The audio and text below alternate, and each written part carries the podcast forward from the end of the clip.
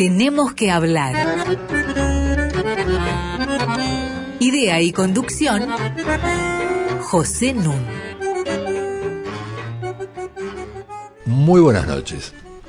Hoy tenemos que hablar de un tema muy importante en la Argentina que refiere a los efectos sociales y ambientales de los cultivos transgénicos resistentes a los herbicidas que la soja ha puesto sobre el tapete intensamente en los años 2000 y de las políticas de movilización, de adaptación, de desmovilización eh, que las han acompañado.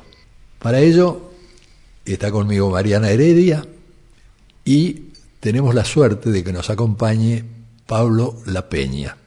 Pablo La Peña, que ha escrito un libro fundamental que se llama La Argentina Transgénica, publicado por Siglo XXI este año. Hola Mariana. ¿Qué tal? Buenas noches, Pepe. ¿Qué tal, Pablo? Hola, Pepe, buenas noches. Muy bienvenido. Pablo La Peña es doctor en sociología por la Universidad de Nueva York, docente e investigador en la Universidad de Georgia en Estados Unidos y un adelanto de lo que es la Argentina transgénica, titulado Soja y Poder, publicado en 2017, fue premiado por la American Sociological Association. Vamos a introducirnos en este mundo de los cultivos. El subtítulo del libro de Pablo es muy explícito, de la resistencia a la adaptación, él nos va a explicar por qué, una etnografía de las poblaciones campesinas. Mi primera pregunta a Pablo es un pedido, que nos explique de la manera más simple posible en qué consiste el tema de los transgénicos que aparece con tanta fuerza, se difunde en 1996, al mismo tiempo en Estados Unidos y en Argentina. En Argentina porque el entonces ministro de Agricultura, Felipe Solá, autoriza que se apele a la siembra de transgénicos, referidos a semillas de soja, de maíz, de algodón. Te doy la palabra, Pablo.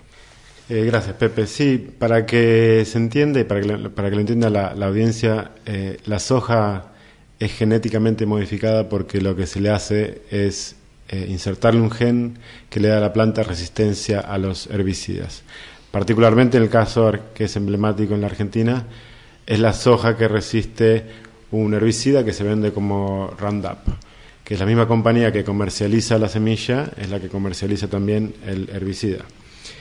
Y hago esta distinción porque una cuestión importante para resaltar que tiene que ver con esos impactos socioambientales que mencionabas es que el Roundup, el principio activo del herbicida Roundup es el glifosato que recientemente se ha recategorizado como eh, probablemente cancerígeno por la Organización Mundial de la Salud. Entonces es importante mencionar la complejidad del tema de los agroquímicos porque el Roundup tiene glifosato como principio activo, pero también un montón de otras sustancias que no las conocemos ni las podemos conocer porque se mantienen como un secreto industrial.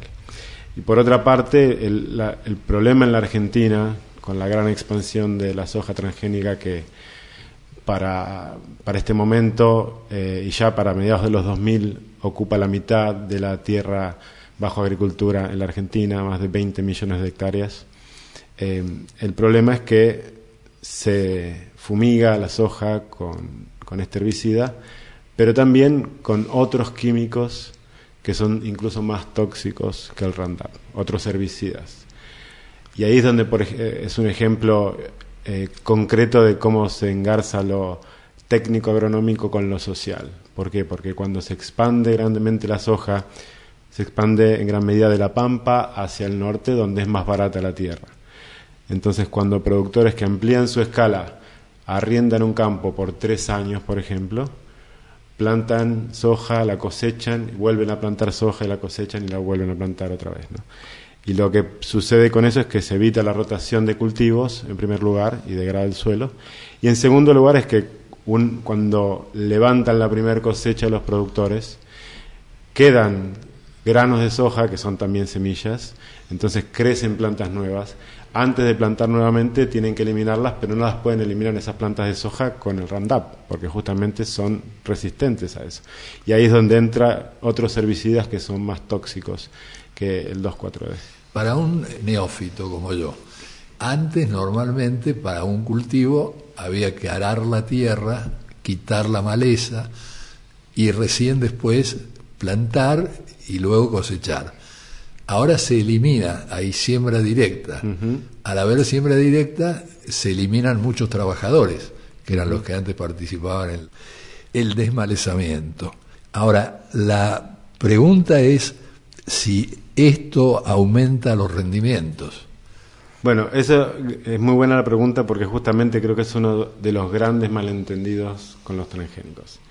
Eh, que hay una serie de estudios que muestran, es bastante heterogénea la, respuesta a tu pregunta, lo que quiero decir que no es que hay una simple respuesta, pero lo que se muestra es que pueden aumentar un poquito la productividad, pero que eso después baja, o que directamente no aumenta la productividad. La gran ventaja es que esa forma de producir, usando la soja transgénica, los agroquímicos, lo que se llama ese paquete tecnológico, simplifica mucho la producción. Como, como me decía un ingeniero agrónomo que entrevisté en el sur de Formosa, me decía, la soja transgénica la puedes hacer por email, la puedes hacer por correo electrónico, no es necesario que estés encima del cultivo como, como otros cultivos tradicionales. Y eso es lo que permite también la expansión y la llegada a territorios donde tradicionalmente eh, poblaciones campesinas desarrollaron su, su, modo de vida y que chocan, encuentran eh, este modelo de agronegocios que es lo que cuento en el libro. Y esto es lo que se llama el círculo vicioso transgénico. Exactamente. Que lo, que lo que pasa que son una de las consecuencias ambientales que también muestran el, profundo carácter social de estos cultivos. Que quiere decir que eh, el uso continuo e indiscriminado del mismo herbicida genera por selección natural que hay malezas que pasan, que resisten a ese herbicida, que no se mueren con ese herbicida. Entonces lo que sucede es que es un problema que tímidamente lo reconocía la industria y ahora abiertamente lo discuten si cualquiera ve cualquier suplemento rural de, cualquier gran diario, es un tema que, que lo admite, por decir así, la industria. Y entonces la forma de, entre comillas, solucionar ese problema que presentan las grandes corporaciones del agro es nuevos transgénicos. Nuevos transgénicos que resisten no solo un herbicida, sino dos, por ejemplo.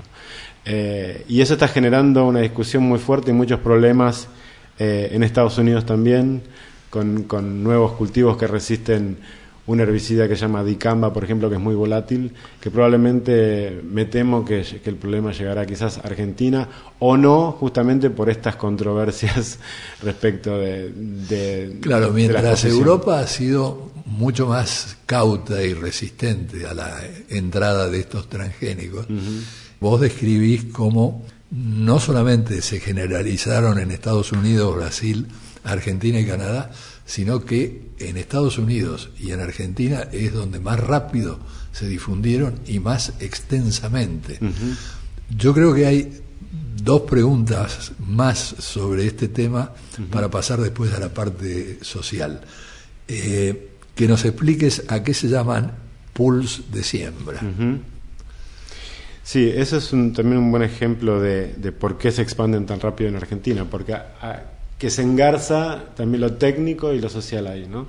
En el sentido de que al ser más simple la producción de soja, lo que permite es que eh, un inversor, un abogado, un profesional, eh, se asocie con, con, otra gente que aporta un capital, eh, contratan a un ingeniero agrónomo, ese ingeniero agrónomo gestiona eh, el campo, arrienda, supongamos, un campo por dos o tres campañas, cosechas, y redistribuye las ganancias entre eh, los, los, que pusieron los, los, inversores. Exactamente.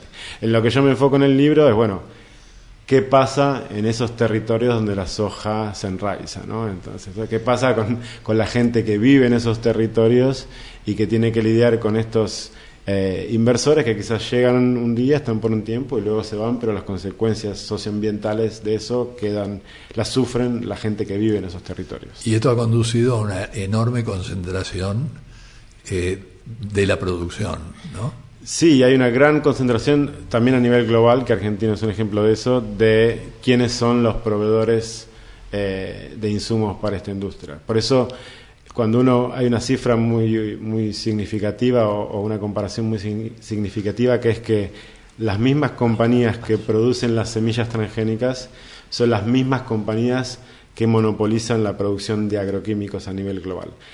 Son, son dos, eh, digamos, datos importantes para tener en cuenta cuando se habla de los transgénicos como un cultivo más amigable con el medio ambiente eso se pone muy en duda o genera mucho escepticismo cuando uno mira quiénes venden esas semillas, que son los mismos que venden los, agroquímicos para la soja y para toda una serie de otros cultivos. Y cuando uno ve la deforestación que producen, ¿no? Que es una de las consecuencias ambientales también que se ven claramente en Argentina. Bueno, vamos a hacer una pausa musical. Hemos convocado para esto a un eximio compositor y guitarrista, Juan Falú a quien tuve el gusto cuando yo era secretario de Cultura de designar como director del Fondo Nacional de las Artes, donde hizo una excelente tarea. Autodidacta, sobrino del gran Eduardo Falú. Vamos a escucharlo para apreciar sus méritos propios que son muy grandes.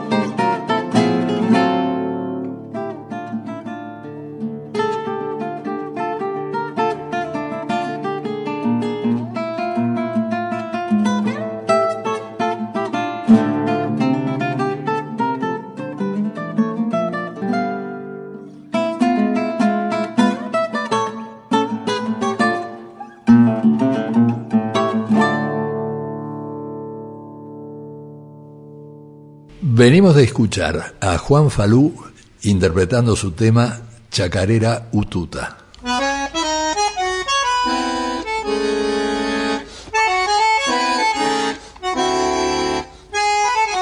Seguimos con José Nun. Estamos conversando, Mariana Heredia y yo, con Pablo La Peña acerca de su importante libro La Argentina Transgénica. Y ahora vamos a entrar a lo que el libro llama correctamente el lado oscuro del boom. ¿Querés explicar algo sobre esto, Mariana? Por un lado, recomendarle vivamente a los oyentes que compren el libro porque en un año electoral donde se habla de cuestiones tan coyunturales, el libro de Pablo toca dos de los grandes temas, creo yo, que tenemos que tratar los argentinos. Uno es qué significa el desarrollo y cómo un país como el nuestro, dotado de recursos naturales que se explotan con técnicas cada vez más sofisticadas, garantiza cierta conciliación entre ese boom y el bienestar de, de sus habitantes. ¿no? Y es cierto que las voces que celebran eh, las hojas son múltiples y tienen muchos argumentos, desde las grandes innovaciones que se introdujeron, pasando por los recursos al Estado que aportaron las retenciones y la provisión de divisas que permite equilibrar nuestra balanza comercial, y también surgieron a la vez estas voces críticas a las que aludía Pablo sobre los efectos sobre la naturaleza en las provincias del norte, la deforestación, en toda la pampa, eh, la contaminación o en todo caso el daño que provocan los herbicidas. ¿Cuánto han sido escuchadas esas voces? ¿Cómo fue posible que empezara a problematizarse en la Argentina este supuesto boom, este maná, esta bendición que nos llegaba de la demanda de China y de la tecnología provista por las empresas norteamericanas. Sí, ese es uno de los grandes de las grandes dificultades que tienen justamente las personas que sufren estos este lado oscuro del boom, es decir que Argentina es un país que está muy muy centrado en Buenos Aires. Todos conocemos el dicho Dios está en todas partes, pero atiende en Buenos Aires. Eh, y ese es uno de los grandes problemas que tienen muchas de estas organizaciones que sufren eh, los efectos de los agroquímicos, como estábamos conversando. Este, también tienen que lidiar con las cuestiones que tienen que ver con la deforestación, pero también otra importante consecuencia de esta expansión de la soja y de los agronegocios tiene que ver con la violencia rural y los desalojos, que es otro tema que toco en la introducción del libro como para dar un paneo de estos efectos socioambientales de esta expansión y que muchas veces se mantienen, eh, digamos, como un fenómeno o un evento eh, circunscripto a, una provincia, digamos, y, no, no, realmente se llega a una discusión nacional de lo que vos decías, de, qué significa esto en términos de, de proyecto de desarrollo ¿Y para qué queremos producir? O sea, si Argentina es un país que, que, supuestamente debería producir alimentos. Bueno, la soja es un alimento para animales que se exporta a Europa y al sudeste asiático. Entonces es una discusión que creo que tenemos que dar no solo para los pequeños productores y campesinos y lo que ellos significan, sino para la alimentación en Argentina que, nos toca a todos. Vos hiciste tu amplio trabajo de campo en Monte Azul, en Formosa. Formosa, provincia que ha tenido un par de desgracias. La primera, tener un gobernador que hace 19 años que está instalado. Eh, y la segunda, la, llegada de la soja transgénica a la que nos estamos refiriendo.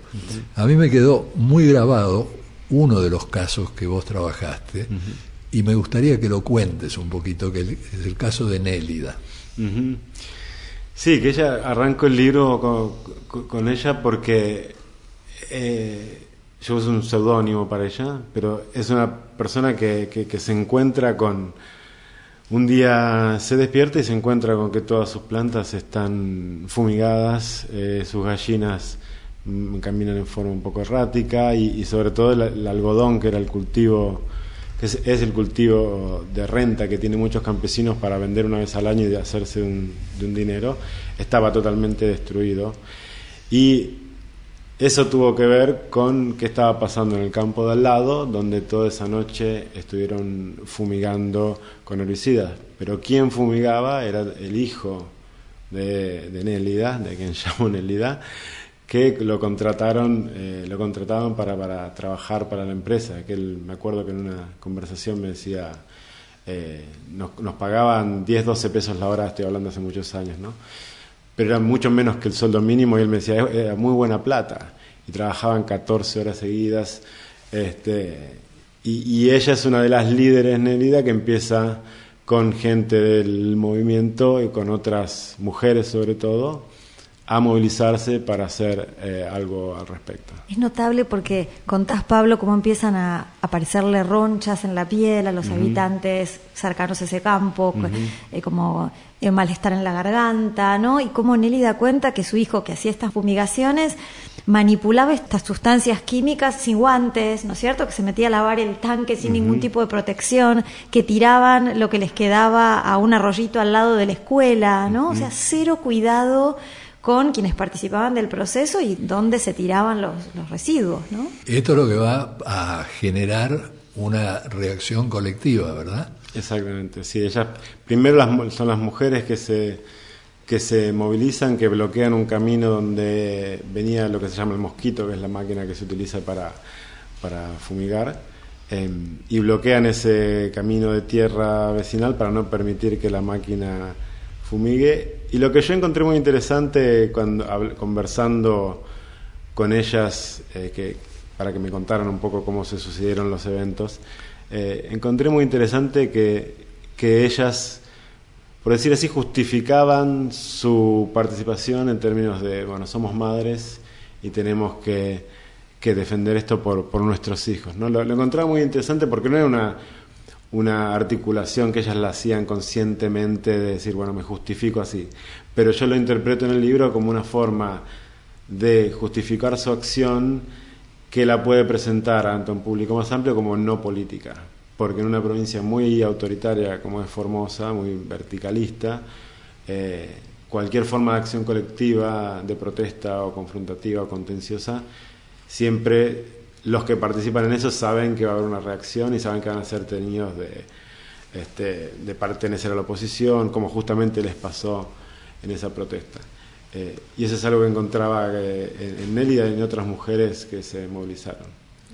Es decir, que la expansión de estos cultivos transgénicos eh, afecta fuertemente a la producción local, campesina.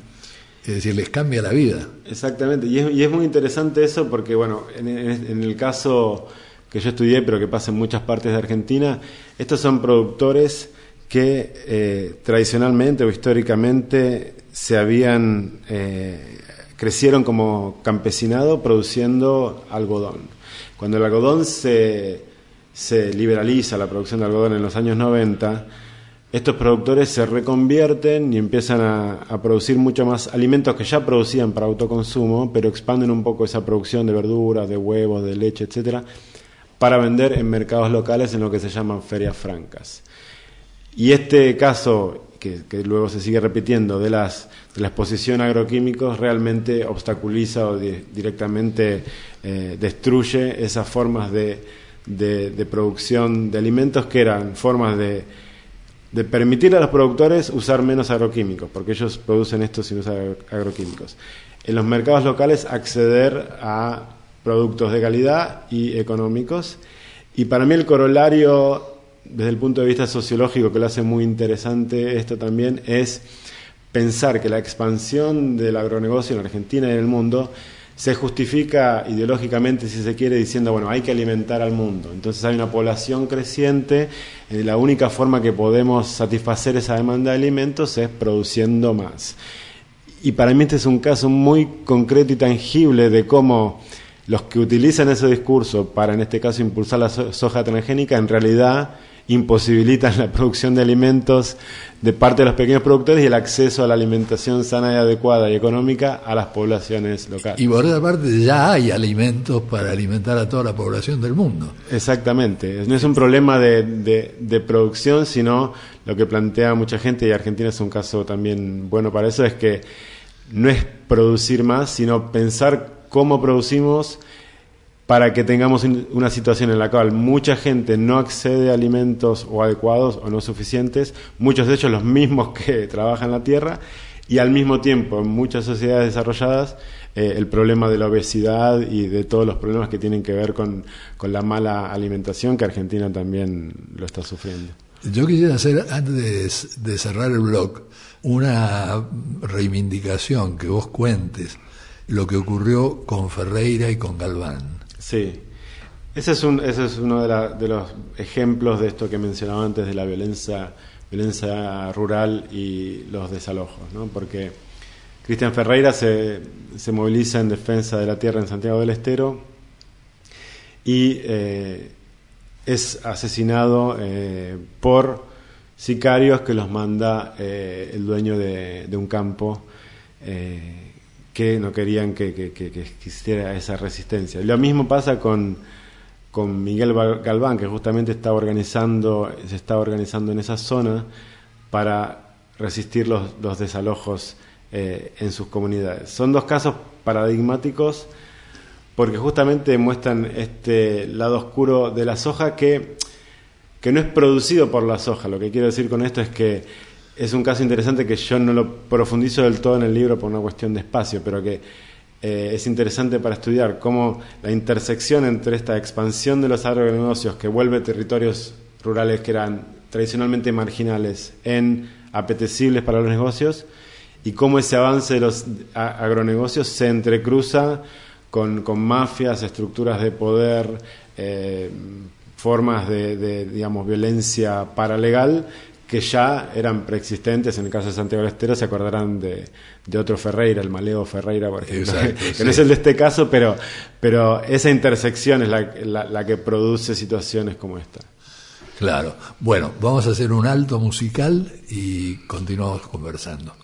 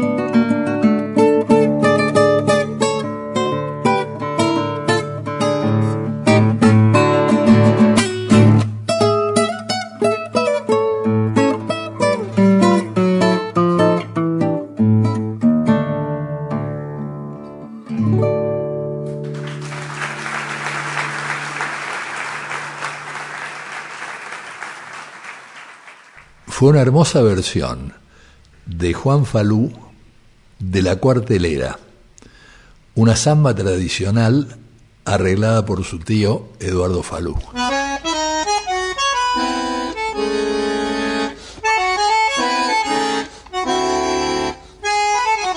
Seguimos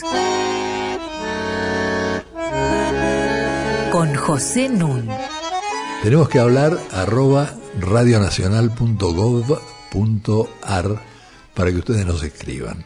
Todos nuestros programas pueden ser bajados de la red de la radio entrando a radionacional.com.ar barra podcasts.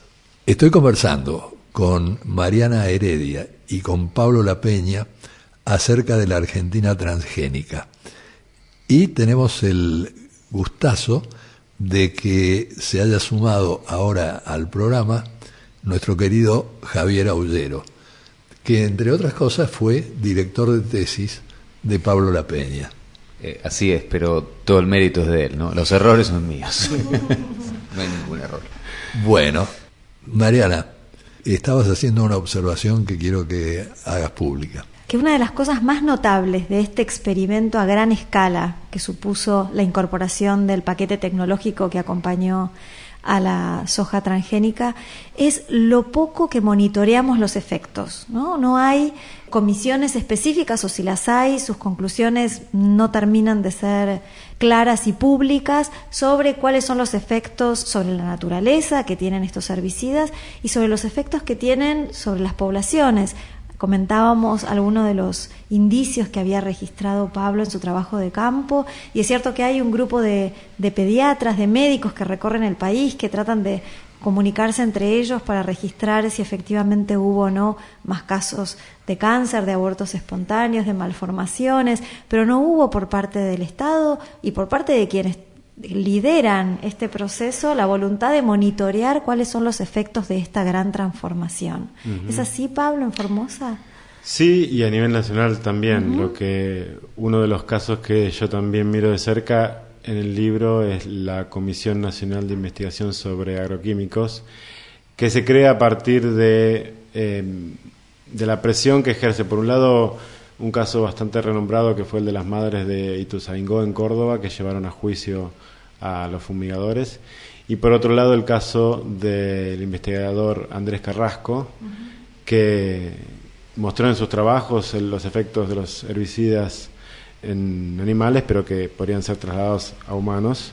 Hay un libro que da cuenta de esto, que es La Argentina Fumigada, de Fernanda Sandes, que cuenta estos casos y varios más de gente que se organiza eh, sobre estos temas. Pero la Comisión Nacional de Investigación de Agroquímicos, que es la que abordo más de cerca en el libro, eh, fue un quizás un intento de lo que vos decís, Mariana, de tratar de, dar desde el Estado una respuesta.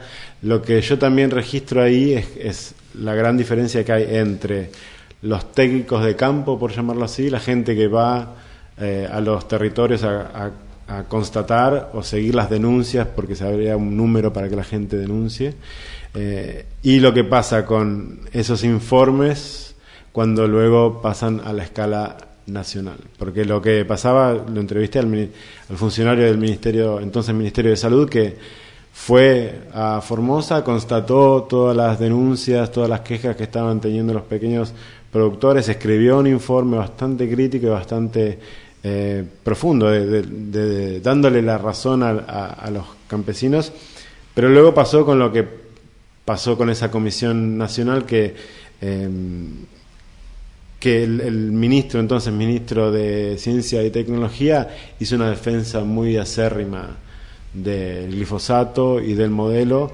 Eh, en parte creo que lo, que también explica es, son cuestiones quizás ideológicas, pero también va a lo que vos, Mariana, señalabas antes, que es bueno el proyecto de desarrollo del país y lo que la soja significa para la Argentina, sobre todo en términos de la, de la balanza de comercio exterior y la entrada de dólares que eso significa, y al mismo tiempo la, como esa entrada de dólares tiene repercusiones políticas por la estabilidad o inestabilidad económica que eso puede generar. Esto es que no se hizo nada. Básicamente, y no lo digo solamente yo, no se hizo nada, eh, y, no, no, es solamente mi investigación, sino que hay un trabajo eh, que yo cito bastante exhaustivo y muy duro de la Auditoría General de la Nación, que observó el trabajo o, el trabajo o la falta de trabajo de la Comisión Nacional de Investigación de Agroquímicos, que dice eso, que, que básicamente no sigue investigando y cuando lo hizo eh, involucró a sectores de la industria que tenían un conflicto de intereses y usó un lenguaje bastante en sintonía con los de la agroindustria y mucho menos con los de las poblaciones afectadas. Y esto ha continuado siendo así. Esto ha continuado siendo así y se profundizó. Quizás cuando, cuando hablábamos en un momento de, de, políticas de Estado, quizás esa es una política de Estado que tenga Argentina, de las grandes continuidades entre el momento en que hice yo mi investigación, que es aproximadamente 2003 y 2015, y la situación actual, digamos. Eh, la soja se empieza a expandir en el gobierno en los años 90, se profundiza muchísimo durante los tres gobiernos kirchneristas y eso continúa, si se quiere, como una política de Estado durante el gobierno de Macri. Con la gran diferencia que el otro área de gobierno que yo analizo en profundidad en el libro es la eh, Secretaría de Desarrollo Rural y Agricultura Familiar. Eh, esa secretaría se desmantela muy fuertemente en los años del gobierno de Macri, porque lo que cuento en el epílogo brevemente es cómo se terceriza, por decirlo así, la, política agraria rural y se la da directamente a los sectores más concentrados del, del agronegocio para que ellos manejen ese área de política pública, que es distinto de lo que pasa durante el kirchnerismo, que si quieren podemos conversar un poco más sobre eso. Es lo que vos llamás el régimen alimentario neoliberal.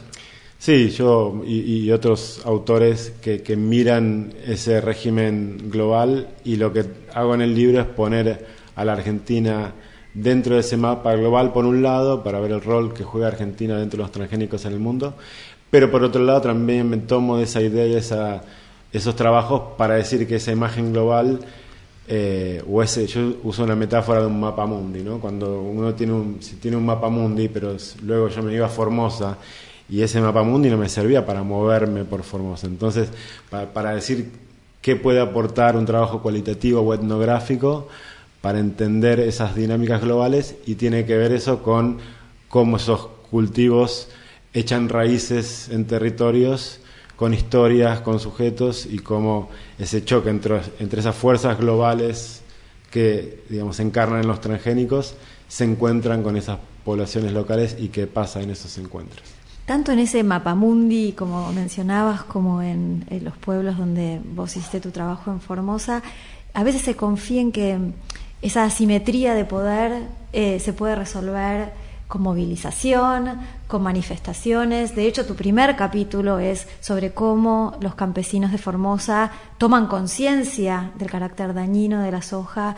Primero eh, se acercan a la comisaría, a la intendencia, a denunciar lo que está pasando. Después, como sienten que no son escuchados, deciden pasar a la acción, ¿no es cierto? Y tratan de impedir que eh, el avión y, este mosquito sigan fumigando los campos.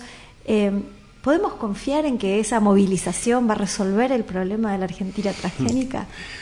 Es una buena pregunta. Eh, sí, yo analizo ese momento de la resistencia en, un primer momento, por valga la redundancia, pero luego constato cómo con el correr de los años el mismo problema continúa y sin embargo no hay una movilización como la que yo había constatado en, alrededor, de 2003. Y es ahí con el, con, el mismo trabajo de campo donde el proyecto un poco fue mutando hacia, que era originalmente estudiar justamente la resistencia a este modelo agroalimentario global y el proyecto con el correr de la marcha y a través del trabajo de campo y prestar la atención a lo que la gente decía y sentía y hacía, eh, pasa a ser un proyecto sobre la adaptación, la negociación y la desmovilización. Y, en eso lo que le presto bastante atención es cómo durante ese periodo que estudié, 2003-2015, hay una serie de dilemas y contradicciones que tienen que ver con, el proyecto kirchnerista, que yo lo abordo más que todo, eh, lo centro para, para, darle un anclaje en la Secretaría de Desarrollo Rural y Agricultura Familiar, porque me, me, da, me parecía que era un gran ejemplo de, esas, de esos dilemas en el sentido que, por un lado, la creación de esa secretaría eh, era un reconocimiento a ese, ese actor que es clave en el agro argentino y global porque produce una gran cantidad de alimentos, pero está muy invisibilizado. Y reconocía a los pequeños productores, a la agricultura familiar, como actores válidos del agro y de la vida rural.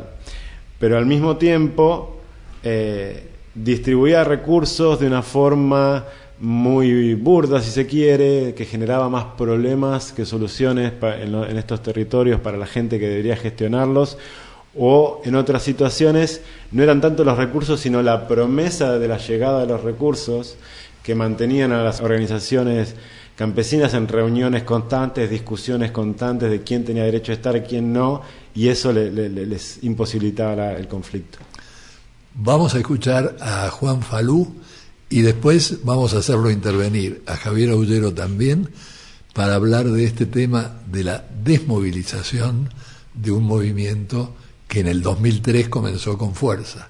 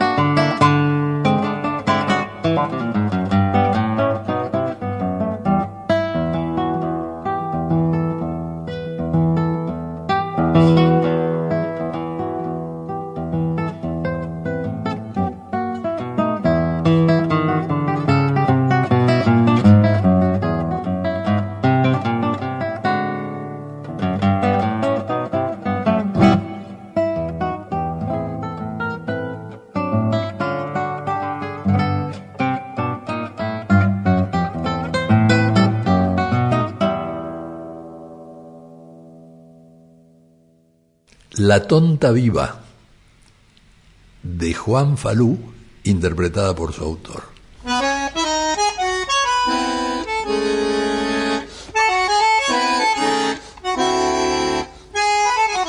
Seguimos con José Nun. Mariana Heredia, Pablo La Peña, conversando conmigo acerca de la Argentina transgénica y el gusto, como decía, de que ahora nos haya visitado Javier Aullero también. Javier, las visitas no son gratis.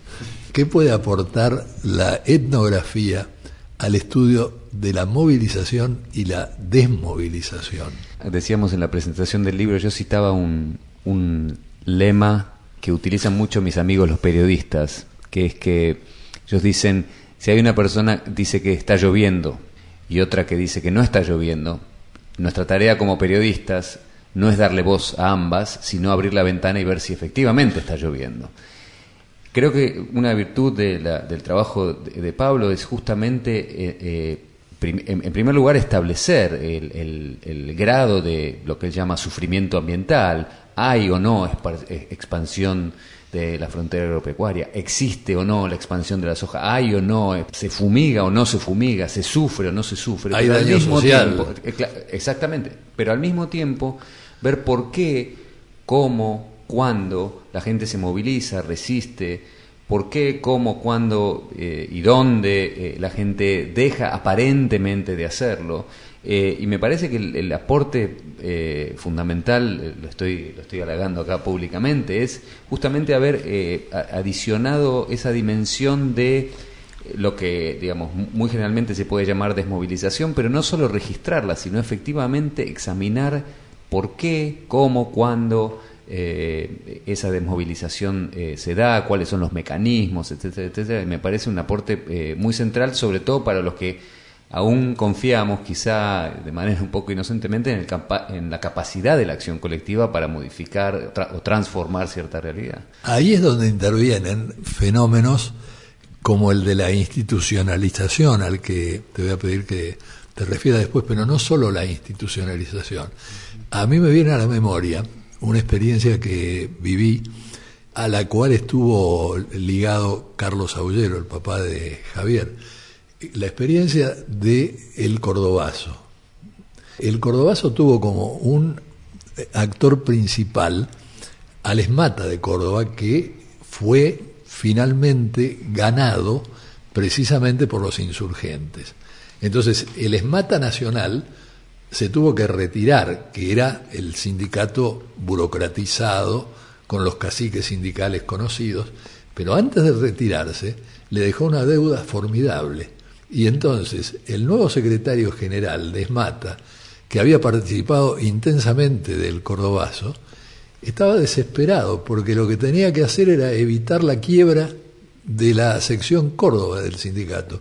Y para eso nos decía, porque nosotros íbamos allí para apoyarlo, nos decía, pero fíjense lo que me está pasando, estoy dedicado a organizar bailes y rifas, porque tengo que juntar plata para poder sobrevivir, porque si no, tenemos que cerrar el sindicato. Bueno, hay algo de esto en lo que vos marcás, ¿no es cierto, Pablo? Sí, sí, sí, sí justamente, que las organizaciones terminan un poco capturadas por esa lógica de obtener recursos, cómo los distribuimos, también por un interés muy legítimo de los líderes, por ejemplo, del movimiento, que entienden que las bases del movimiento no están tan quizás eh, preocupadas por la revolución, sino por mandar los chicos al colegio mañana o por parar la olla la semana que viene. Entonces, responder esas necesidades materiales muy concretas. Presión desde abajo. La presión desde abajo, que las bases le, piden eh, a los líderes del movimiento que les entreguen alguna contraprestación, por decirlo así, por su participación activa en el movimiento. Y los líderes, que son líderes provinciales, eh, la forma que tienen de obtener esos recursos para satisfacer la demanda de las bases es acceder a actores del Estado Nacional que les pueden permitir este, acceso a esos recursos. Pero ¿qué pasa? Como eso Estado Nacional es aliado del gobierno provincial también, en este caso el gobernador que, está desde 1995 en el poder en Formosa, eh, también los líderes reciben una presión desde arriba, porque el gobernador le dice al Estado Nacional, usted le está dando recursos a este movimiento que en mi provincia son la oposición, son, uno, son los que me hacen lío en la provincia. Entonces,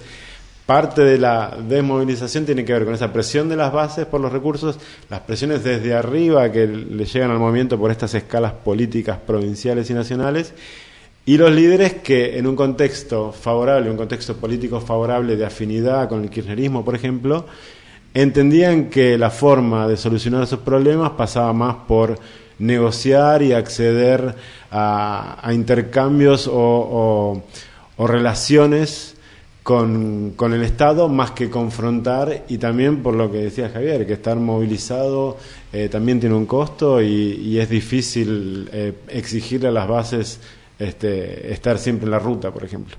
Yo decía al principio que me parece que en este año electoral el libro de, de, Pablo es de lectura obligatoria, por un lado porque desde la etnografía nos interpela sobre el modelo de acumulación o el modelo de desarrollo deseable y posible para la Argentina, y creo que porque por otro lado también nos invita a reflexionar sobre las condiciones para gestar y sostener un proyecto progresista en un país federal como el nuestro. Me da la sensación de que el libro desmonta un sentido común muy anclado Em, en la ciudadanía argentina, que es que tenemos que mirar a la Casa Rosada y salir a cortar las calles y poblar, digamos, de gente este, comprometida la Plaza de Mayo. Y me parece que lo que muestra muy bien este estudio de casos muy concretos sobre Formosa es lo difícil que es agregar voluntades y conciliarlas, ¿no?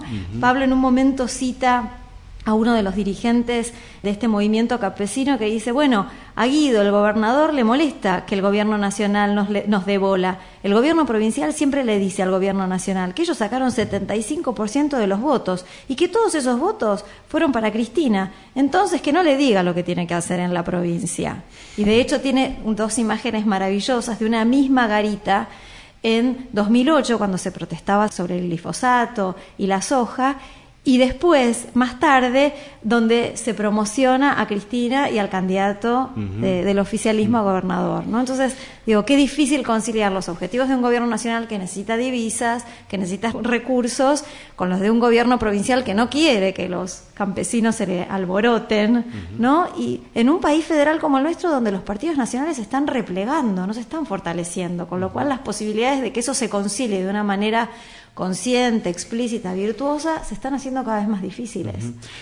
Por eso, en parte, en el libro, eh, una de las cosas que menciono, unas conclusiones quizá que saco, es que el, reconocimiento de los actores subordinados es importante, la distribución de recursos eh, los ayuda en cierta forma a sus necesidades materiales, pero sin realmente poner en discusión las asimetrías de poder que vos mencionabas, Mariana, un cambio es muy difícil porque uno puede crear una ley, por ejemplo, por el tema de los agroquímicos, pero si no hay realmente un poder desde abajo o, del medio, donde venga, pero no hay una capacidad de relaciones eh, menos asimétricas entre, en este caso, los campesinos y las élites provinciales o los campesinos y los empresarios del agronegocio, es muy difícil realmente transformar en un sentido positivo.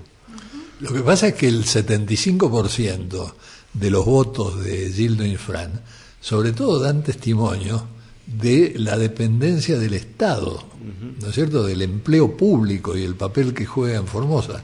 Entonces, Infran, a su vez, no puede eh, dejar de percibir recursos nacionales para sostener su estructura de poder espuria. Digo, todo esto se conjuga de manera muy compleja porque la realidad es compleja y porque tenemos que intervenir sobre una realidad compleja, pero tenemos que intervenir.